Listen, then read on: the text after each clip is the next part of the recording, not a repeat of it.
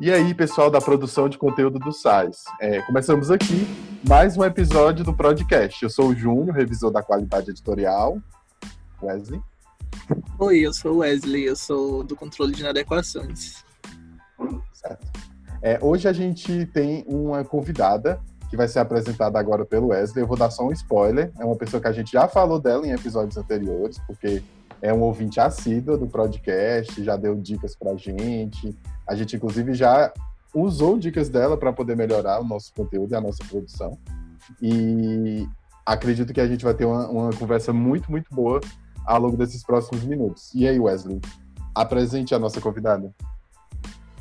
A convidada de hoje, gente, é uma pessoa que, pelo menos, eu considero uma das referências quando se fala em edição, então já sabem que é da edição é, é uma pessoa que tem bastante tempo de casa, é, é uma pessoa que se garante nos Paraná, inclusive língua portuguesa, então geralmente quando eu estou ali fazendo meus trabalhos é, de controle de inadequações, aí dá algum problema, de vez em quando eu corro lá nela para me tirar as dúvidas sobre é, orações subordinadas adversativas, esse tipo de coisa. Então é só mesmo para compartilhar o quanto eu acho que essa pessoa se garante assim em tudo que faz e a língua portuguesa são mais umas delas. Aí eu acho que ela não estava nem esperando para eu falar isso, porque saiu agora na minha cabeça. Sem mais alongas, a pessoa de hoje, a nossa convidada, vem lá dos anos iniciais, é nada mais, nada menos, aliás, ninguém mais, ninguém menos do que a Glenda. Aplausos. Wesley, eu vou começar a inserir a pausa nesse momento. É, tá, a sonoplastia aí não pode ficar acabei, acabei de decidir. Oi, Glenda, desculpa. Não, que honra. Nossa, eu tô me sentindo assim, ó. Vocês encheram minha bola aqui. Tô, tô, tô no céu agora. Obrigada, gente, pela apresentação e pelo convite. Estou muito feliz, me sentindo muito famosa de estar aqui nesse podcast hoje. Com certeza. Glenda, é, adentremos no, no podcast e aí a gente vai lá para o comecinho dizendo se fosse para definir Glenda. Quem é a Glenda? tipo, é uma coisa bem legal, né? Uma coisa que a gente faz terapia que a gente demora coisa de um ano, você tem coisa de minutos para fazer isso. Então, quem é a Glenda? A Glenda, deixa eu ver. A Glenda é essa pessoa, essa mulher de 30 anos, é, formada em letras, com mestrado em semiótica, a pessoa começa se definindo pela, pela formação, né? Estou é, no SAS há seis anos, é, mas não sou só isso, sou outras coisas também.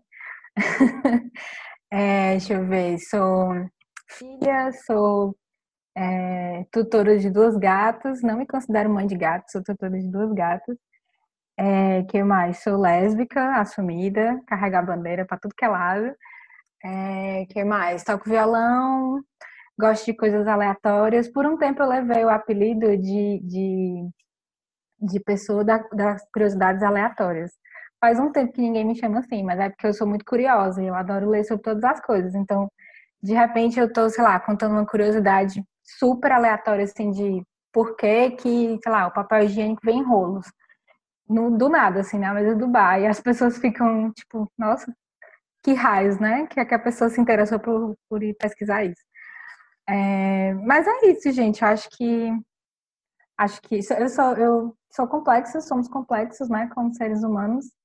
E seguimos aí tentando aprender, tentando pensar que os 30 anos não é o fim da vida adulta, que tem muita vida pela frente, que a pessoa chega nos 30 e começa a dar umas bad assim, mas não, gente, tá? vai dar bom. E que mais? Moro sozinha. É... Acho que é isso. Existe algum motivo do, é, desculpa, Júnior do céu, eu fiquei bem curioso. Existe algum motivo especial para que o papai higiênico seja. Essa é, era a minha pergunta. É isso mesmo. Ah. Obrigada. Olha, eu acho que é a simplicidade de, de empacotar e de tirar, porque originalmente o papel higiênico ele era vendido em, em tiras de papel. É, e aí, eu não sei, acho que era pouco prático, assim. E, e, e aí depois ele foi sendo aperfeiçoado com o tempo. Inclusive, ele, quanto mais fofinho, ele é mais fofinho por causa dos desenhos que ele, que ele tem no papel, né? Os furinhos e tal. Isso faz com que as folhas não fiquem pregadas uma na outra e dá um pouco a sensação de maciez. Então, assim, eu acho que ele virou enrolos por conta da facilidade de, de colocar no, no, banheiro, né? Já pensou, você puxa uma folha, aí vem um monte de folha de uma vez, que às vezes acontece uhum. quando você tá assim puxando um resmo. Aí eu acho que o rolo simplifica isso. Glenda também é cultura. Eu quero agradecer, inclusive, o negócio dos desenhos, porque eu pensava que aquilo era por estética. Eu ficava, gente, pra que, que eu perdo tempo? Tipo, eu não, né? A fábrica perde tempo botando aqueles bolinhos, aquelas bolinhas de papel. Por que, que tem um coelho no meu papel higiênico? tipo eu pensava que era só pra me alegrar, eu achava bonitinho, era isso. É, talvez também tenha esse apelo aí. As coisas são complexas, gente. Nada é só uma coisa, entendeu? Glenda, e tu mora, é, tem muito tempo que tu mora sozinha? Como é para ti essa experiência? Eu sei que no SAIS tem muita gente que está nesse processo, né? Até por causa da, da idade, gente saindo da faculdade, recém-formado, enfrentando essa coisa de morar sozinho. Como é que é isso para ti? Assim, oficialmente, que eu saí de casa e não voltei mais para casa dos meus pais, tem quatro anos. Né? No geral, acho que tem uns seis que eu comecei o processo de sair. É, Assim, foi uma coisa que eu sempre quis, desde a adolescência, né? Na casa dos meus pais, meus pais moram com a minha avó, é, e tem uma tia que mora lá também, então dá, somava seis pessoas quando eu morava lá. É, e por muito tempo eu não tive quarto, assim, não tinha muito conforto e tal, e eu tinha muita essa ideia de sair de casa desde, desde a adolescência. Só que eu achava que eu ia casar para sair de casa, e, uhum. e as coisas não aconteceram exatamente dessa forma. É, aí eu, a primeira vez que eu saí de casa, eu fui morar com uma prima minha, que já morava só, é, e tinha alguma comodidade, porque ela morava, ela mora ainda no apartamento que é dos pais dela, então ela não pagava aluguel, era menos conta aí pra gente dividir. É, a gente passou alguns meses, é, mas foi quando eu sofri um acidente e eu quebrei o braço e eu não conseguia fazer nada sozinha. Então, eu não conseguia morar num lugar em que eu porque eu não conseguia cozinhar, não conseguia, coisas simples mesmo, assim. Pentear o cabelo eu não conseguia fazer sozinha, porque eu sentia muita dor. E aí eu voltei para casa dos meus pais, passei alguns meses, aí fui morar com uma amiga. É...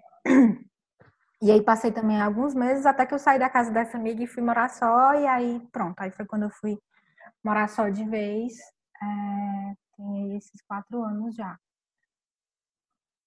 E qual, e qual é para ti a maior dificuldade? Assim, eu, eu, falo com a experiência de também quem, quem, quem mora sozinho. E eu tenho várias paranoias. Tipo, assim, às vezes eu fico pensando, gente, se eu estiver aqui lavando o banheiro, levar uma queda, tacar a cabeça no chão, quando vão me achar? Aí. É, o medo é real. Né? Rola esse medo. Aí, pra ti, com desse processo de passar a não morar com a tua prima e morar de fato sozinha, tipo, o que é bom e o que é ruim pra ti nessa, nessa empreitada? Assim, eu, eu tinha muito medo de me sentir só, né? Como eu morava numa casa muito cheia, que o tempo todo tinha movimento, tinha barulho, tinha gente, é, é, é, é, a, é a faca de dois gumes da solitude, né? Você vai morar só, você não tem o barulho na hora que você quer o silêncio, mas você também não tem quando você quer. Então, eu tinha muito medo disso, e aí por isso meus primeiros movimentos foram morar com outras pessoas. É, mas na real, assim, morar com a minha prima e com essa minha amiga era muito parecido com morar só, porque a gente convivia muito pouco, os nossos horários eram muito diferentes. E quando a gente estava em casa, a minha prima não é muito simpática, então ela só entrava no quarto dela, se trancava e eu tinha que, que conviver comigo mesmo ali. Então eu já tive essa experiência da solidão aí nesse, nesse período. Eu acho que as dificuldades elas se alternam, sabe? Em cada momento você tem uma diferente. Tipo, quando eu comecei a morar só mesmo, eu não estava tão preocupada com o lance da solidão, eu, porque eu tinha que sair da casa da minha amiga. É, foi, foi um rolê bem louco, assim, a gente acabou se desentendendo. E aí eu me mudei em uma semana. É, tipo, a gente se desentendeu, sei lá, na segunda-feira, e aí eu vi que não ia dar mais para morar com ela ali. No sábado eu tava fazendo a minha mudança, assim. Então eu não estava pensando tanto no lance da solidão, mas eu tinha outros problemas. Eu não tinha geladeira, eu não tinha fogão. Passei alguns meses sem geladeira, sem fogão. É... E aí isso atrapalha bastante, né? Assim, o, o lanche que você faz para sair de casa de manhã, você usa um leite, um queijo, uma coisa assim, você vai usar geladeira. É... E aí na época eu contei com a ajuda de dois amigos, eu me mudei para um apartamento que era no mesmo no mesmo andar que o deles. E eles tinham geladeira e fogão e eles me deixavam usar, foram super fofos, me deram uma cópia da chave da casa deles. Mas aí tinha outras dificuldades, né? Porque, tipo assim, quando você, sei lá, sente sede 10 horas da noite e você vai atrás de água gelada na casa de outra pessoa que tem a sua própria vida, corre o risco de você ver coisas que você não quer ver. Né?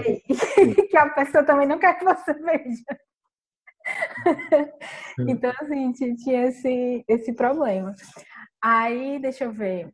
É... Ah, e tem um detalhe também, quando eu fui morar só, eu levei, eu já levei a Julieta, que é uma das gatas que eu crio, né? A Julieta era da, dessa minha amiga, a Sara. E a Sara já não queria mais criar a Julieta e tal, e acabou que eu me afeiçoei a ela. E aí, quando eu fui morar, tinha a Julieta, então já me sentia menos só, porque tinha pelo menos um ser vivo ali que Sim. não conversava de volta, mas tinha.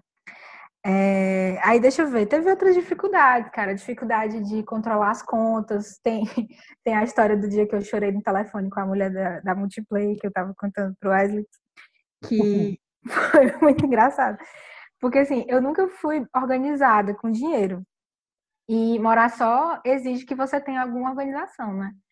É, e aí, nessa época, eu pagava o papel que chegava, assim, chegavam os papéis eu pagava, mas eu não sabia muito quanto que eu gastava, quanto eram as minhas contas básicas e tal. E aí, num mês específico, não chegou a conta da Multiplay. E na época a gente ia, eu ia ter alguma remuneração variável aí do SAS, era hora extra, não sei, alguma coisa assim que eu ia ganhar mais, né? Então sobrou aquele dinheiro ali e eu achei, nossa, foi incrível, né? Essa hora extra desse mês foi muito boa e não me toquei que não tinha pago essa conta. No mês seguinte, chegou a, as duas contas, né? A atrasada e a conta mesmo. E aí eu, não, isso tá errado, eu não tinha a menor noção, assim, na minha cabeça eu tinha pago aquela conta e eles estavam me cobrando errado. E aí eu liguei pra Multiplay para falar sobre essa conta e a mulher pacientemente me explicando, mas senhora, porque a conta do mês passado não foi paga e tal. E eu comecei a ficar assim, me sentindo tão vulnerável, tão incapaz de cuidar da minha própria vida. Como é que a pessoa esquece de pagar uma conta? Sabe assim, eu, eu, isso começou a encher assim na minha cabeça. E eu comecei a chorar no telefone com a mulher. E aí eu disse assim, mas minha senhora, e eu chorando em prantos, mas fica parecendo que eu sou caloteira. E eu não sou caloteira. Ai, ai. A mulher é não disse nada, coitado, né? É aquela lição, gente. A lição para quem está morando sozinho. Inclusive, esse momento do podcast eu acho que é direcionado para uma pessoa especial que está passando por isso agora, que é a Andresa, do que é, né? Então é o seguinte, uhum. gente, quando sobra dinheiro, é porque você esqueceu alguma coisa. Exatamente. Exatamente. Então, assim, te, teve esse rolê também de me organizar um pouco mais com grana, de juntar, juntar, ter alguma grana, né, assim, em poupança, porque, tipo, o gás vai acabar quarta-feira, 8 horas da noite, e você vai precisar do gás, né? Então, assim, são, foram coisas aí que eu fui aprendendo meio na marra. É, e eu acho que a quarentena trouxe toda uma nova gama de dificuldades, né? Porque você morar só, mas você ter a opção de sair, de encontrar as pessoas, de ir na casa da sua família é uma coisa, e você não ter essa opção é, foi todo um outro rolê aí para mim, para aprender a lidar com isso, né? Então, eu, eu tô, eu tava desde, desde março mesmo, sem ver minha avó, sem ver minha mãe, e aí sábado agora foi que eu peguei a bicicleta e fui lá e falei com elas da rua, assim, nem entrei em casa, mas como tem pessoas do grupo de risco, eu não, eu preferi não, né? Mas, mas é isso. E, e, foi engraçado, porque eu cheguei em casa no sábado super feliz, nossa, vi as pessoas e tal. E no domingo eu queria fazer outro rolê. No domingo eu tava pensando, ah, eu posso ir pra praia, ah, eu posso ver mais. E, e, e começou a me dar de novo, coisa que eu senti no começo da quarentena, assim, um, um, frivião por sair. Aí eu, não, Sim. gente, tem que organizar a cabeça de novo, porque não, não é exatamente isso, não. E, então, assim, eu acho que as dificuldades, elas dependem muito do, do tempo, assim, do período que você está vivendo. Tem dias que você tem medo de trancar a porta do quarto, tem dias que, sei lá, você precisa lidar com a barata que apareceu voando. Tem, tem, tem dias que essas coisas são mais fáceis tem dias que não, assim. Pelo menos para mim tem sido muito essa experiência de casa a casa, sabe? Dia a dia, vivendo aquilo ali. Lenda.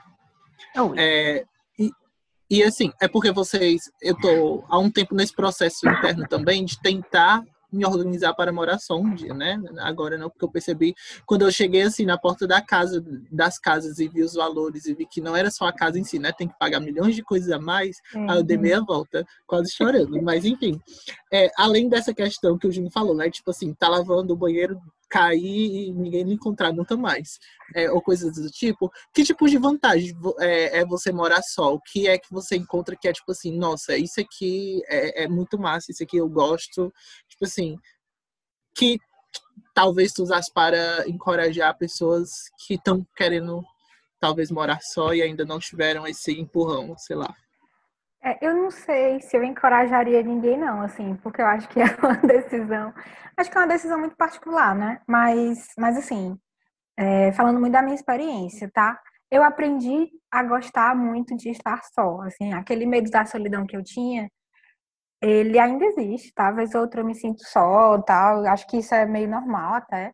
Mas eu aprendi a gostar muito de estar comigo mesma, sabe? Assim, descobrir coisas que eu gosto de fazer porque eu gosto e não porque outra pessoa disse ou porque eu vim em algum lugar que é legal.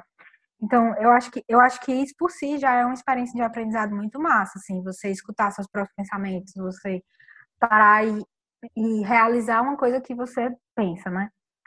É, eu acho que o fato de a casa ser sua e você decidir onde as coisas ficam, eu acho que isso também é muito legal. Pelo, pelo menos para mim é assim aquela coisa de, ah, minha mãe achava que o lugar certo da cadeira era esse, mas na minha casa eu coloco a cadeira onde eu quiser, entendeu?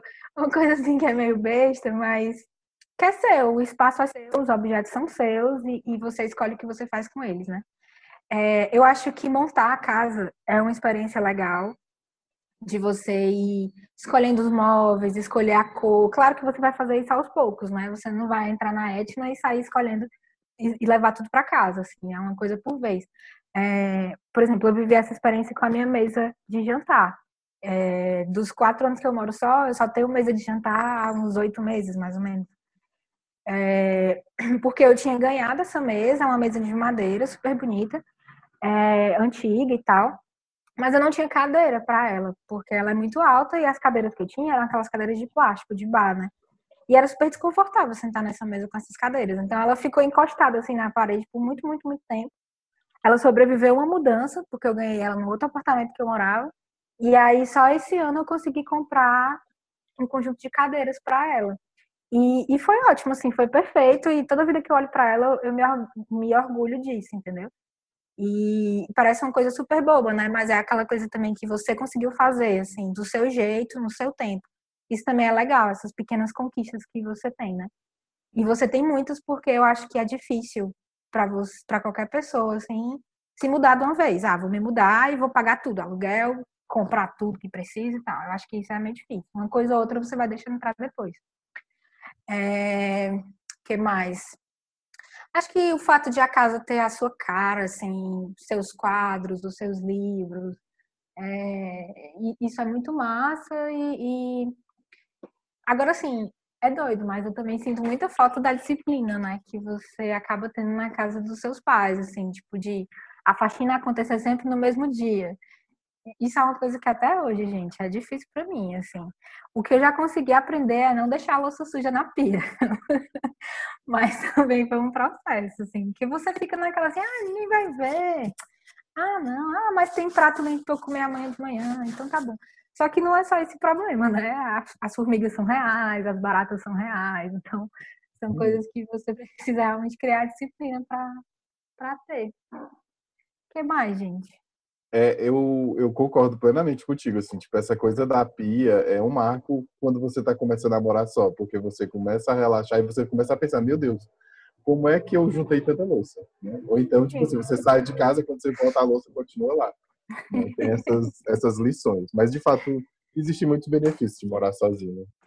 É, Glenda, tem, agora, quando tu falou é, da tua formação, que é algo que nós três temos em comum, a formação, a graduação, no caso, em letras, e uhum. tu também fez mestrado. Como é que foi essa tua trajetória com a linguagem, assim, né? Que eu acredito que seja a tua relação maior nesse ambiente acadêmico. Como é que é, essa tua relação com o estudo, como foi que começou? Sempre foi um desejo é, estudar isso, trabalhar com isso? Como foi que começou esse teu interesse?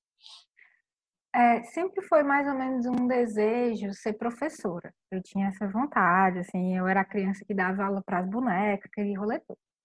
É, mas aí, a formação em si, assim, na época, a gente ainda estava muito em algumas definições, né? Então, basicamente, não existia é, exigência de você ser formada em alguma licenciatura para ser professor, por exemplo. Então, Sim. na hora de, de escolher assim, o curso que eu ia fazer no vestibular, eu tinha várias opções, bem aleatórias, assim, de medicina a letras.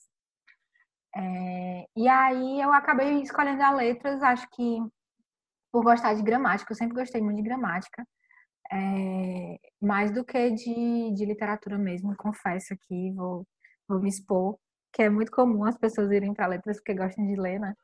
Sim. Mas eu não julgo porque linguística é minha paixão. Só isso mesmo. Ah, é a minha também, então tá tudo em casa. então pronto, tá ótimo. E aí eu fui para letras é, e eu acabei me apaixonando mesmo pelo universo da linguagem, assim, por tudo que envolve isso, né? É, e, e o sonho de ser professora permaneceu. Então, quando eu estava lá, como eu acabei me envolvendo com bolsa de pesquisa, com bolsa de extensão, é, eu comecei a achar que essa carreira acadêmica era a que eu ia seguir, né? Então, eu emendei o mestrado. Eu me graduei e logo emendei o mestrado, porque para você ser professor de universidade, você tem que ter uma formação assim, né? Mestrado, doutorado, pós-doc e tal. E aí eu emendei o mestrado muito nisso, assim, cara, eu vou ser professora, é isso aqui que eu quero fazer. A universidade é o único laboratório que que paga cientista, né? Assim, então é aqui que eu quero estar. É, e aí eu emendei nisso, assim. Só que é, é, é, tão complicado, assim, é um universo muito próprio, né? O universo da academia, assim, tem alguns egos, tem Sim. algumas complexidades, assim, muito próprias e, e eu acabei me desinteressando, sabe? Me desencantando, eu acho, por esse universo, mais ou menos pelo meio do mestrado. E eu confesso que, que não foi o melhor dos mundos, assim, minha dissertação podia ter ficado muito melhor. Hoje eu, hoje eu leio assim e digo, poxa, vacilei aqui, ó. Mas, é, mas eu lembro muito desse sentimento. Para mim, eu só queria terminar, sabe? Eu só queria sair dali na época. Não, não tinha mais tanto aquele encanto, aquela magia que tinha no começo, assim. Mas é isso, né? Momentos, vida e, e eu sou muito grata por ter conseguido viver, pelo menos, é, as várias experiências que eu vivi na universidade e por ter feito também a dissertação que, que foi divertido e que eu acho divertido ainda hoje. Quando eu leio, quando eu leio algo associado e tal, eu acho muito massa essa parte da semiótica, que foi o que eu estudei. Eu acho que é, tem dois pontos, né? Um que um, é, eu também não tive tanta experiência de pesquisa, tive só bolsas dentro da, da graduação mesmo, não cheguei a fazer nenhum tipo de pós e coisa do tipo, mas eu acho que um, um pesquisador, geralmente, ele nunca está satisfeito 100% com o seu trabalho, né? Tem esse ponto aí, tipo, você sempre olha e diz, isso aqui talvez pudesse ter sido melhor, ou isso aqui talvez tivesse arredondado e tivesse ficado assim, mais visível, sei lá, coisa do tipo. Mas uh, eu acho que o ponto também aí é que foi mais ou menos nesse período aí que tu também descobriu o SAS, né? Tu, é. tu consegue meio que é, dizer pra gente aí como foi esse momento. Descobrir o SAS, o que é isso e pã, tô aqui. É, eu não, eu não sei se foi exatamente no, causa e efeito, tá? Mas assim, acho que foram coincidências mesmo, assim. É, mas como foi que eu descobri o SAS, né? Eu queria viver de ser professora. Eu fui professora, eu trabalhava numa escola nessa época. Dava aula de sexto a segunda série. E eu adorava, assim. Tinha dias que eu acordava, sabe aquele dia que você acorda assim, sem vontade de viver? E eu ia para a sala de aula e eu saía feliz, chegava em casa com um sorriso no rosto. É, mas tinha todas as dificuldades, eu não tinha carteira assinada e, e enfim, tinha todo o planejamento para fazer na escola, todo, um monte de prova para corrigir, todo aquele rolê, né? Então, mas eu estava feliz, achava que ia viver disso. E aí, na época, eu namorava uma pessoa que já trabalhava desde muito cedo. Ela trabalhava desde os 15 anos, mais ou menos. E ela tinha muito mais noção do que era o mercado de trabalho, assim, né? E ela vivia me dizendo, cara, tu é formado, tu precisa ter carteira assinada, não sei o quê. E eu achava isso tão assim, não, mas eu tô bem aqui, sabe? Não precisa. A escola um dia vai assinar minha carteira. Aí ela, não, mas tu precisa ter carteira assinada e tal.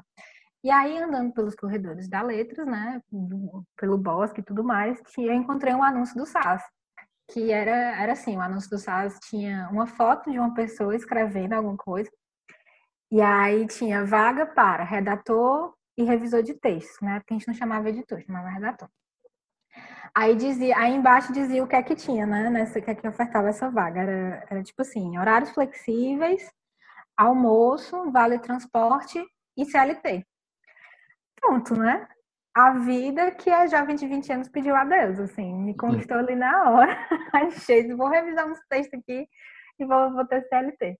E aí foi assim que eu fui parar no SAS. Eu não tinha ideia do que era o universo de fazer livro, assim.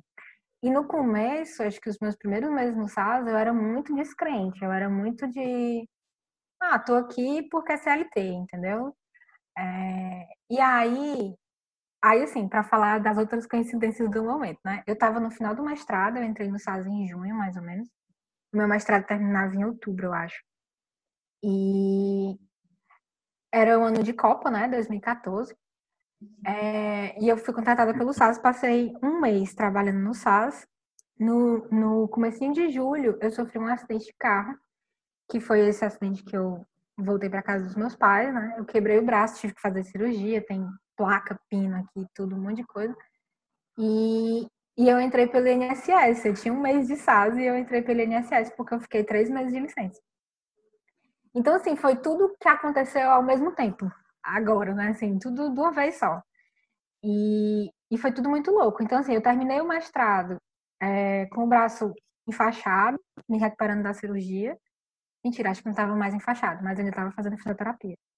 É, o meu primeiro dia D eu fui com o braço enfaixado, porque na época a Larissa, é, que era a coordenadora né, dos anos finais, ela, não, venha pro dia D, não sei o que, você consegue vir e tal. Acho que eu consigo, pois vem. Aí eu fui pro dia D com o braço enfaixado, literalmente me recuperando da cirurgia, fazia, sei lá, dias que eu tinha feito a cirurgia. Tem, tem uma foto em algum lugar no, no, no Facebook de alguém aí. É, e aí eu terminei o mestrado ditando a dissertação para o meu irmão digitar. Acho que é uma experiência que ele tem ódio até hoje. Assim. Uhum. É, e aí, quando eu voltei para o SAS, né, eu tinha trabalhado um mês, passei três meses de licença. Quando eu voltei para o SAS, eu vi que eu não sabia de nada. Assim. Eu, eu tive muito tempo em casa para pensar que eu não tinha conhecido nada, que eu não tinha aprendido nada sobre a empresa, que na verdade, eu não sabia o que era que eu, que eu fazia, assim. E aí eu voltei nessa de, não, eu tenho que, tenho que fazer isso aqui. Porque, inclusive, nesse período, a escola deu minhas contas, né? Como eu não conseguia, é, nem tinha clareza de quando que eu ia voltar, eu não conseguia dirigir. É, eu passei muito tempo sentindo dor, então pegar ônibus era difícil. A escola disse, olha, a gente vai atrás de outra pessoa. E eu não tinha CLT na escola, e aí foi isso mesmo. E aí, eu, quando eu voltei para o SAS, eu disse, não, eu preciso, preciso saber o que é isso aqui que a gente faz, o que, é, que é isso aqui que eu faço. E aí foi que eu realmente me dediquei, eu acho. É péssimo isso, né? Eu sou uma pessoa horrível nesse sentido. Mas foi aí que eu realmente me dediquei a conhecer e aprender e me deixei apaixonar por esse universo editorial, assim, que, que eu acho que antes eu não tinha me aberto a isso, sabe? Mas foi aí nesse retorno que isso aconteceu. Então, como eu me apaixonei por isso, e aí eu terminei o mestrado, ainda durante a licença.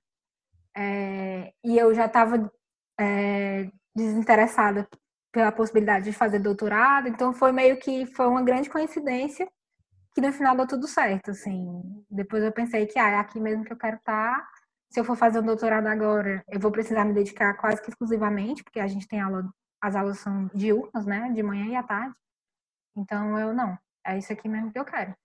E assim tem sido, acho, há seis anos, né? Essa escolha anual de é aqui que eu vou estar. Fiz todo, fiz. Gleida, mas aí, beleza, depois desse momento que tu já meio que percebeu que era um lugar que tu queria ficar no SARS, uma coisa que a gente sempre tem curiosidade, eu particularmente pergunto em alinhamento, em barco, tudo, é, qual foi o, o o momento, assim, eu não sei se eu vou dizer o momento de maior dificuldade, mas o momento de maior aprendizagem que tu passou até, o, até agora no site. Tipo assim, que depois que passou, tu pensou, nossa, não achei que isso fosse dar certo, mas acabou dando. É, não achei que eu fosse ser capaz de fazer isso, mas fui. Qual é o momento para ti que é marcante nesse sentido? Menino, tem vários, tem vários momentos. Eu acho que oh, eu acho que, tipo, no começo, é, começar primeiro entender, né, o que é o livro, assim, que você ter a chance de participar desse processo é algo muito encantador, porque quando a gente compra o livro, ele vem pronto, né, então você não sabe de nada. É, então, entender que é uma linha de produção, entender por que, que é assim, isso foi, foi muito aprendizado para mim, foi logo no começo. É, acho que depois começar a trabalhar em parceria com os diagramadores, porque na época era um pouco mais distante, os editores ficavam numa sala separada, né? Tinha, eu acho que era assim, tinha uma sala de, de editores, uma sala de revisores e uma sala de diagramadores. E eram salas mesmo, né, na sede antiga. Então, era tudo mais solto. E aí depois a gente resolveu que os diagramadores é, ficariam por setor e a gente sentaria perto deles. E aí os setores começaram a se, se organizar com um pouco mais parecido do que como é hoje. E aí sentar do lado do diagramador e ver a mágica acontecer, assim, e trocar ideias sobre aquilo. Nossa, muitos, muitos infográficos que, que a gente entrou à noite, assim, tentando fazer acontecer. Eu lembro de um infográfico que eu tive que fazer com a Sara Rego, que era um infográfico sobre os véus do Islã, que as, que as mulheres islã, islâmicas usam. E, gente, era tão difícil você ver, porque as imagens era a mulher toda coberta e a gente não achava as mulheres bonitas, assim, as imagens não eram bonitas pra gente. Então, foi, foi um momento, assim, de aprendizado em vários sentidos, de ouvir as ideias da Sara, de pedir a opinião de outras pessoas, de é, estudar mesmo sobre essa cultura e aprender e encontrar a beleza ali naquilo ali. É, deixa eu ver o que mais. Acho que tutorar pessoas também é um momento de aprendizado muito grande. Eu acho que eu lembro, eu lembro da Júlia, que é uma editora que não está mais com a gente, mas que foi minha tutora e ela pegava foi minha tutorada e ela pegava matemática e era muito louco. muito diferente. É... Ah, a Feira do Livro foi um momento de muitas brigas e aprendizados. Eu sou muito assim, eu acho que a gente precisa interagir, né? A gente precisa. Eu fico pensando assim, é... na Feira do Livro, eu acho que eu quase saí arrancando umas cabeças, assim, porque a Feira do Livro foi um evento que a gente fez uma vez, que era para a gente apresentar as coleções para as consultorias, né? E aí a gente fez como uma feira de ciências mesmo, assim. Então, a gente tinha uma sala, a gente pegou uma daquelas salas de formação já na sede nova, e aí, por, por dia, cada segmento ficava numa sala. Então, no nosso dia era a gente, eu era dos anos finais na época, né? Então, era a gente numa sala, os anos iniciais em outra, e no dia seguinte era integrada em ensino médio, né? E aí a gente fez todo um cenário, assim, tinha os jogos, tinha a nossa seleção, e aí tinha um monte de EVA que a gente pregava na parede. E aí foi uma aventura, assim, tudo relacionado àquilo ali. Inclusive, foi nessa época que eu descobri que era o Spotify, porque eu não tinha Spotify. E as pessoas fizeram uma playlist no Spotify para ficar tocando durante, a, durante o negócio. Então, assim, aprendizados que vão desde o que a gente faz mesmo até fora, né? E aprendizados interpessoais também. Acho que algumas amizades minhas dependem muito dessa feira do livro até hoje. Ai, Massa. o que mais? Tem mais coisa pra falar. Tu quer me cortar? Eu vou falar aqui até a morte. Tá, eu vou cortar. Mas é, é legal mesmo, porque isso mostra o quanto tem, é, enfim, tem bagagem, né? E aí eu acho que principal ponto aqui do podcast, que é o que a gente sempre incentiva, é tipo, conhece um pouquinho de cada um e aí vai encontrando pontos em comuns, ou não necessariamente comuns, mas pontos que você quer conhecer daquela pessoa, ou, ou que você tinha curiosidade para conhecer sobre o SAS. Procura determinadas pessoas que você vai encontrar contexto, vai encontrar pontos de vista. Eu acho que isso é o ponto massa, sabe? Mas, indo aqui para um outro tópico, que é um tópico que eu sempre fico um pouco é, ansioso para saber, é a questão da indicação. O que é que tu indicaria para a gente conhecer? De repente, que defina um pouco, ou, ou, ou, que de repente tem a ver contigo mesmo, ou alguma coisa aleatória. Não necessariamente é tipo, ah, isso aqui me define, mas que é legal, que eu vi, que eu acho que eu preciso compartilhar isso com o mundo. Menino, se a gente disser que eu não fiz a tarefa de casa, porque eu tinha pensado assim, ah, eu vou estudar bem direitinho, vou organizar bem direitinho, mas eu não fiz isso. Mas eu tenho algumas ideias aqui de cabeça. É, eu gosto muito de podcast, e aí acho que tem três podcasts que eu acho que são muito legais. Um deles é o Bendita Geni, eu já, já, já indiquei para algumas pessoas. Ele é um podcast de notícias, mas ele tem um foco muito específico na comunidade LGBTQIA+, né? Então, ele comenta notícias mundiais é, explicando como isso afeta as pessoas, se afeta, ou por que que afeta é, as pessoas da comunidade. Eu acho isso muito massa, porque às vezes a gente não tem essa percepção, né?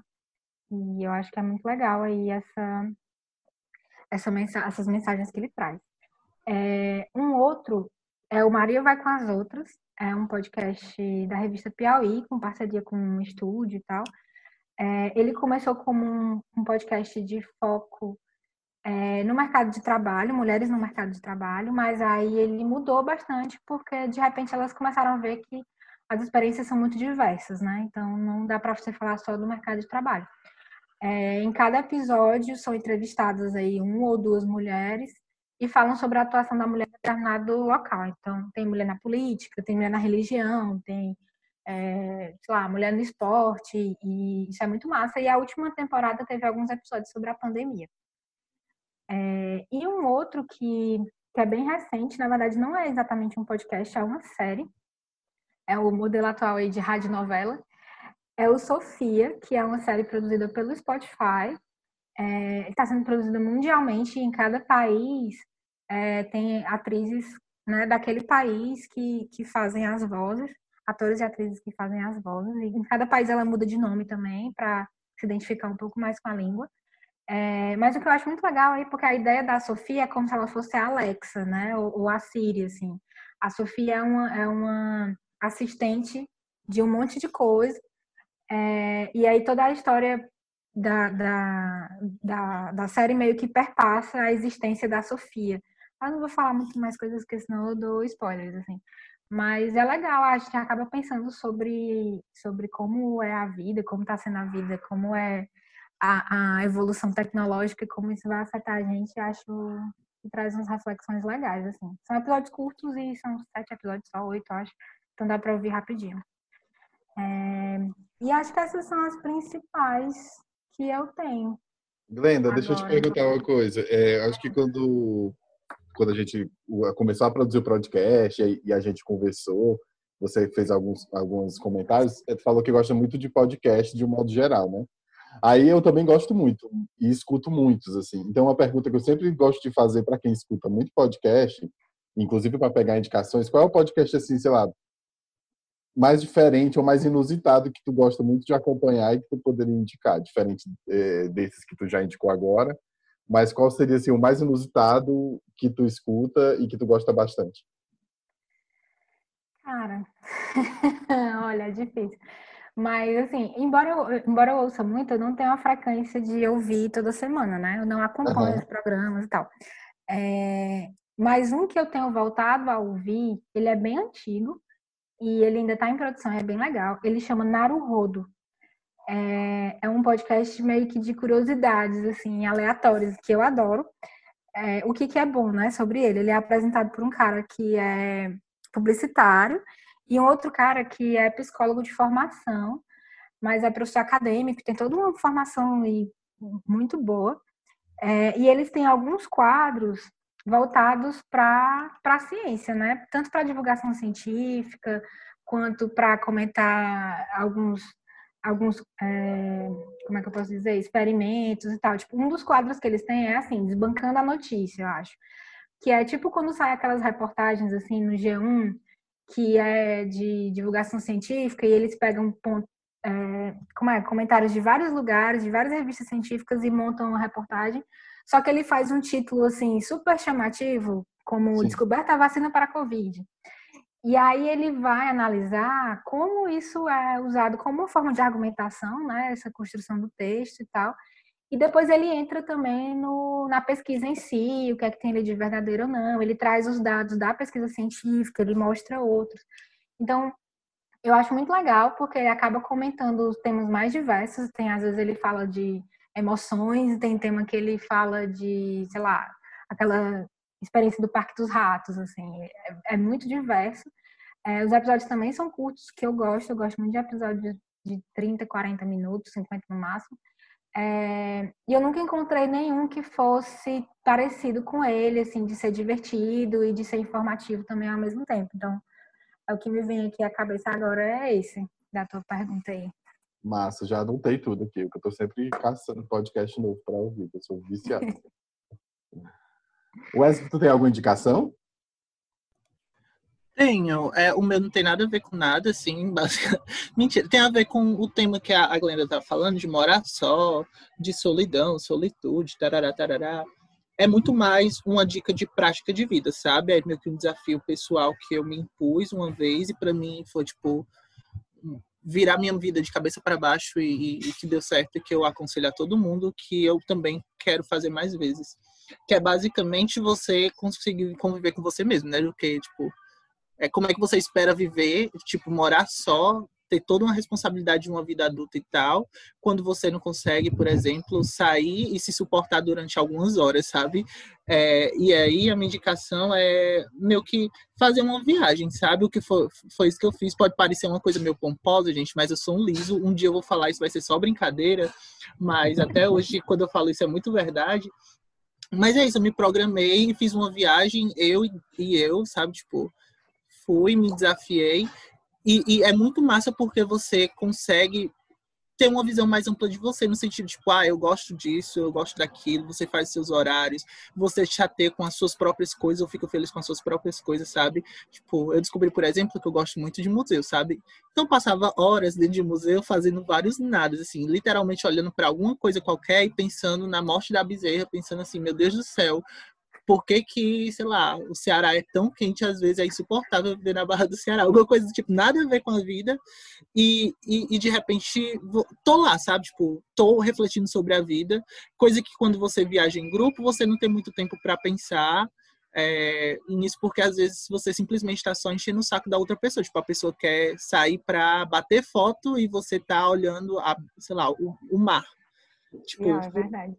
É, então, é, é, um desafio muito bom, porque, tipo assim, conseguir conviver comigo durante uma semana, voltei bem feliz, pode ser que você não consiga, né? Tipo, não consigo conviver comigo uma semana, e daí você consegue a, a, meio que se adaptar e ver como é que você vai conviver com você durante uma vida toda dentro de uma casa, vivendo só. Não desejando que você, porque você talvez queira se casar, né? Então, pode ser que você consiga compartilhar a vida com outro, mas durante um tempo é bom, sabe? essa ideia de você conviver com você, você se entende melhor e consegue entender melhor os outros. Sim, verdade. Eu Inclusive, eu lembrei de outra ah. sugestão, que é o livro Dilema do Porco Espinho, do Leandro Carnal. Que ele fala sobre essa questão da solidão e da solitude, né? Ele, ele explora isso historicamente, é bem legal. Foi mal te cortar, Júnior. Não, tudo bem, tudo bem.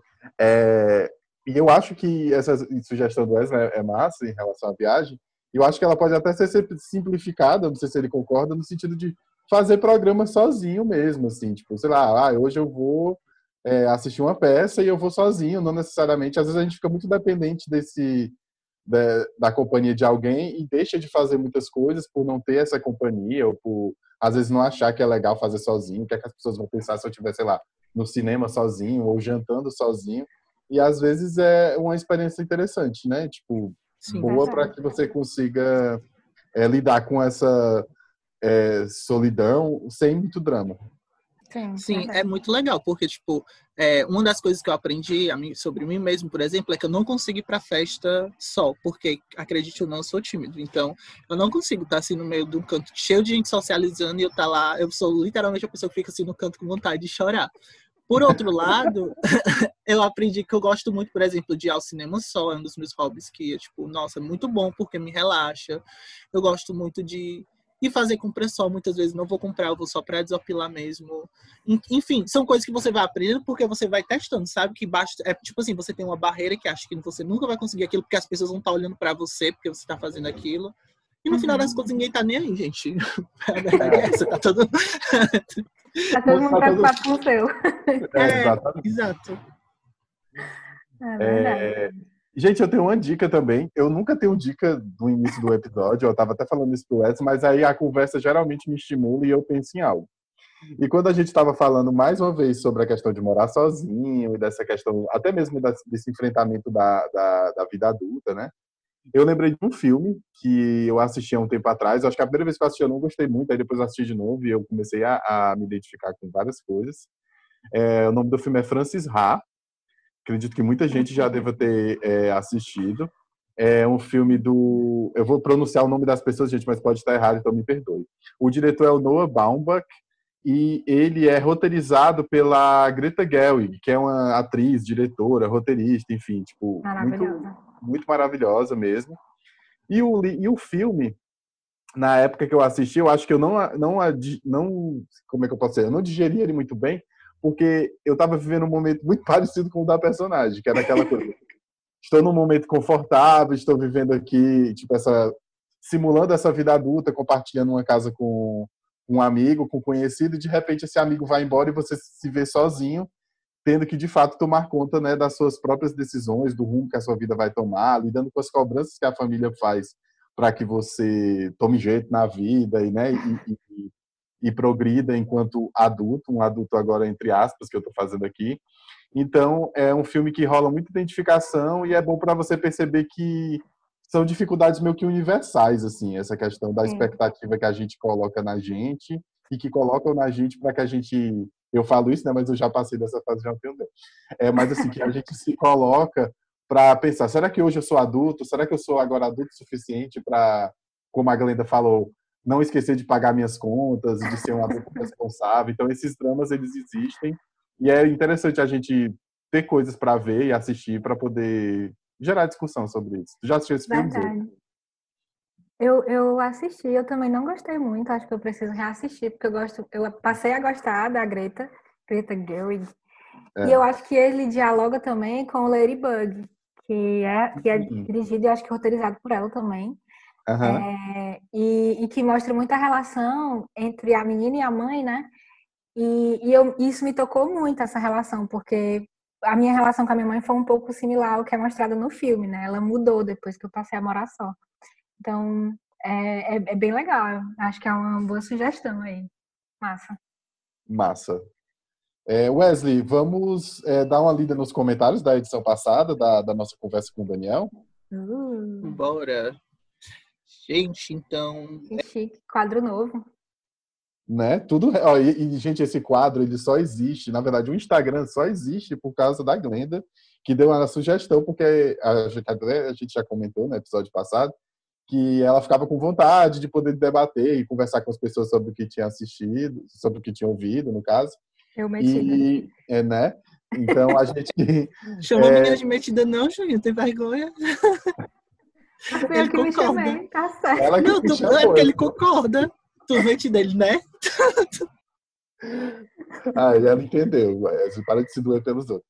É, e a gente acabou fazendo o Instagram e tem sido bem legal, porque a gente não só tem um espaço para as pessoas comentarem, mas também as pessoas têm um espaço para falar com a gente no privado, para dizer o que achou, dar sugestão, se oferecer para ser entrevistado, viu, gente? Não tenho vergonha. Pode chegar lá e dizer, oi, eu queria ser entrevistado, tem uma história boa para contar. Fiquem à vontade. Vai, Wesley, pode ler, que eu não deixei o Instagram no ponto aqui. Ah, tá bom. É, sobre os comentários, gente. A Yara, é, lá da qualidade, colega nossa de trabalho, ela falou: Minha admiração pelo Daniel só aumentou ao descobrir que ele é fã de Breaking Bad. Aí, o Leonardo, lá do conteúdo digital, eu não sei se ele é chamado de Léo, mas como não sabe, a gente tem essa cultura de é, usar alguns apelidos, eu vou chamar ele de Léo. Da Léo, desculpa se você não gosta aí, depois qualquer coisa me dá um toque que eu chamo de Leonardo. Ele falou: "Gente, na hora que Wesley começou a falar sobre o Black Skin e a introdução de Spirit no fundo me deu um arrepio todo, que eu tive que parar é, para raciocinar o que estava acontecendo. KKKK. Muito, muito, muito, muito bom. Obrigado, Léo. É, o Daniel falou foi uma honra participar do podcast. Obrigado demais pelo convite. Continue a iniciativa. Muito sucesso. A Dejane. Ui. Deixa eu ler o também. Teve Ora, tu disse que não estava com, com o Instagram no ponto, vai lá. Mas deu tempo. Aí a Dejane falou: esse podcast foi um carrossel de emoções. Num minuto estava rindo e no outro chorando. Ó oh, céus, preciso de lentes. Ficou ótimo, gente. Parabéns. Gente, realmente, naquele momento do Daniel, até algumas pessoas vieram comentar comigo, gente, naquela hora vocês ficaram todos em silêncio, é porque realmente ficou todo mundo meio que não sabemos o que falar. Mas foi ótimo a gente ter discutido aquele assunto. E a Fabi, é, o episódio mais emocionante, chorei com o Daniel, fiquei morrendo de vontade de dar um abraço nele. Todo mundo, né, gente, com vontade de se abraçar dentro dessa pandemia. Aí o Daniel, mais uma vez, agradecendo aqui todos os comentários que fizeram sobre o episódio dele, bem interativo. E eu acho que são esses, né? Tem mais algum, Wesley? São esses, não, né? Não que eu tenha detectado. Pronto. Então, é, gente, depois dos comentários, é, para finalizar, eu queria mais uma vez agradecer a participação de vocês. A gente está é, cada dia mais feliz com a produção do podcast, com a aceitação, com o engajamento das pessoas. É, a, a gente divulga o podcast somente para a produção editorial e a gente está tendo um, uma, um alcance muito interessante, pensando na quantidade de pessoas que tem dentro da produção. Isso deixa a gente cada vez mais estimulado a fazer mais episódios. É, agradecemos a sugestão, como as sugestões da nossa convidada de hoje, da Glenda, que melhoraram bastante é, esse processo de interação que antes não existia. Né? Então, eu queria agradecer e pedir que vocês escutem esse episódio, esperem pelos próximos, porque está é, tá só começando. Wesley? Agradecer se você continua até aqui, acho que esse, esse sempre é um ponto bem importante. Agradecer a participação da Glenda, todo o empenho, desde o começo ela vem passando feedbacks como o Júnior apontou, e escutando, enfim, interagindo. Gente, Finalmente a gente conseguiu botar na pauta. Oi? É não, Glenda, não é mentira não, tá ótimo. É Pode não, é não. falando. Muito bem, Júnior, é isso que eu quero escutar, é não, é não.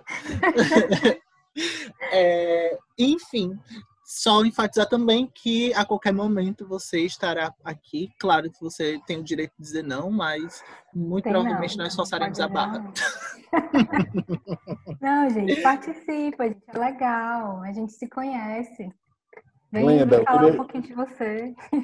Eu queria que, eu queria que tu agradecesse. É, ah, eu queria que tu agradecesse, é ótimo. Eu quero que eu não, eu quero que tu se despeça do pessoal. E assim, esse episódio é o primeiro que até o momento o Wesley não me, não me pediu para botar nenhuma música ao longo do episódio. Então essa incumbência vai ser sua. Qual é a música que tu quer que eu ponha agora no momento que tu tá. Ai, meu Deus.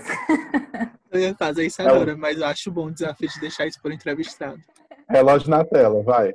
Minha Nossa Senhora. É, gente, obrigada por terem me ouvido também. Participem no podcast. E música, que música? Ah, eu amo Rita Lee. Coloca, sei lá, nem luxo nem lixo dela. Ou...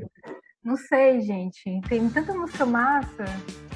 É... Não, acho que já, essa foi a primeira que tu veio à tua cabeça. Acho que tu já escolheu. pois pronto.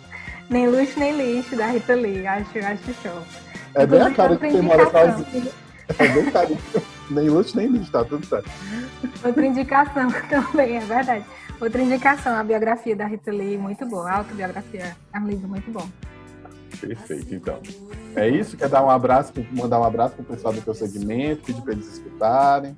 Não pode se abraçar, não, gente. É só um abraço virtual. É, só mandando. Beijinhos, sintam a energia positiva. Um dia a gente se abraça e vai dar tudo certo.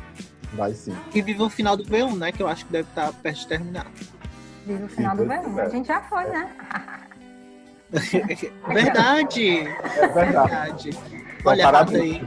Só você quer ainda. Aí os cachorros lá também.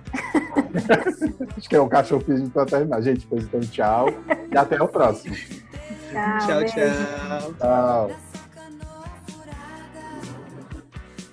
Eu ia pedir aquela música do. Eu não sei se é do Wesley Safadão, é aquela lá do Risca Faca, veio do nada assim na minha cabeça, gente. Eu não Deus. escuto muito forró. eu não escuto muito forró. Na verdade, não escuto de jeito nenhum. Não sei que passa aqui na rua tocando, mas veio essa música assim. Ainda bem que eu pedi pra Glenda falar, né? Quem sabe o que é que faz.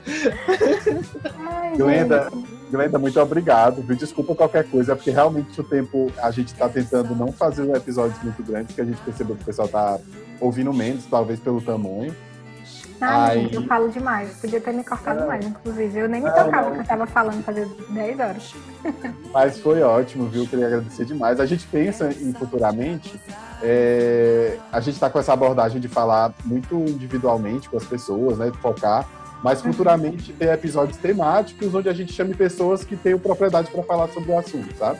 Ah, Aí, para ter uma, um, para dar uma diversificada. A gente conhece as pessoas, mas também conhece é, algum assunto, assim, ter, ter, um foco não só para a pessoa, tá? Uhum. Aí, muito provavelmente, as pessoas que já passaram vão passar novamente, porque a gente fica meio que sondando assuntos que a gente queria ter falado mais, sabe? Sim.